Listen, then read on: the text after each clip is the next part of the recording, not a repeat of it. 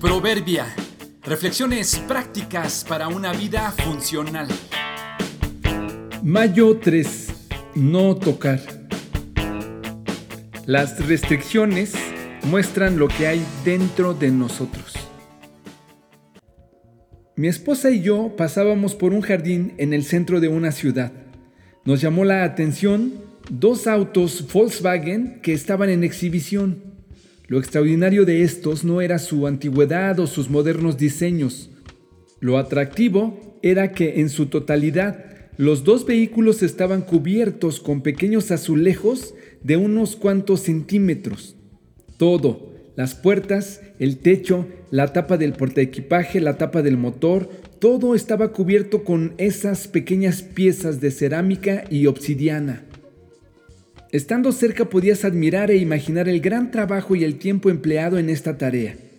A mi esposa y a mí nos llamó la atención que los autos estaban resguardados con pequeños postes y cordones impidiendo que la gente se acercara.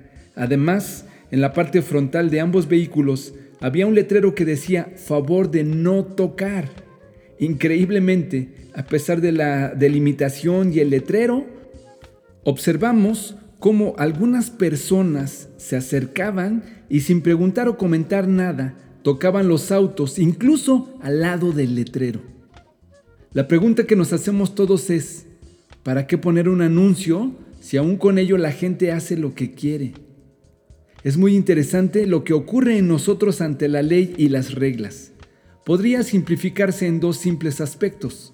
Primero, despierta un deseo por aquello que está prohibido si antes no lo habías pensado, las reglas te hacen pensar en ello. Por ejemplo, cuando leemos no pise el pasto, pintura fresca, velocidad máxima 80 kilómetros por hora. En segundo lugar, estrechamente relacionado, revela lo que hay dentro de nosotros, es decir, nuestras pasiones y deseos ocultos. Se despierta dentro nuestro lo que ha estado ahí, aunque dormido pero presente Solo basta una provocación o en este caso una prohibición y se despierta llevándonos a hacer lo que no deberíamos. Lo llamamos curiosidad o deseo instintivo, una reacción automática. Si no fuera por las reglas y la moral en cierto sentido dentro de ellas, este mundo sería un caos, una batalla de todos contra todos queriendo imponer lo que consideraríamos conveniente. Así que, ante una prohibición siempre tendremos agradecimiento, incomodidad o sometimiento y también sabremos qué traemos dentro. Ante la crisis y las restricciones, sacamos lo peor o lo mejor de nosotros. ¿Qué revelas cuando te restringen?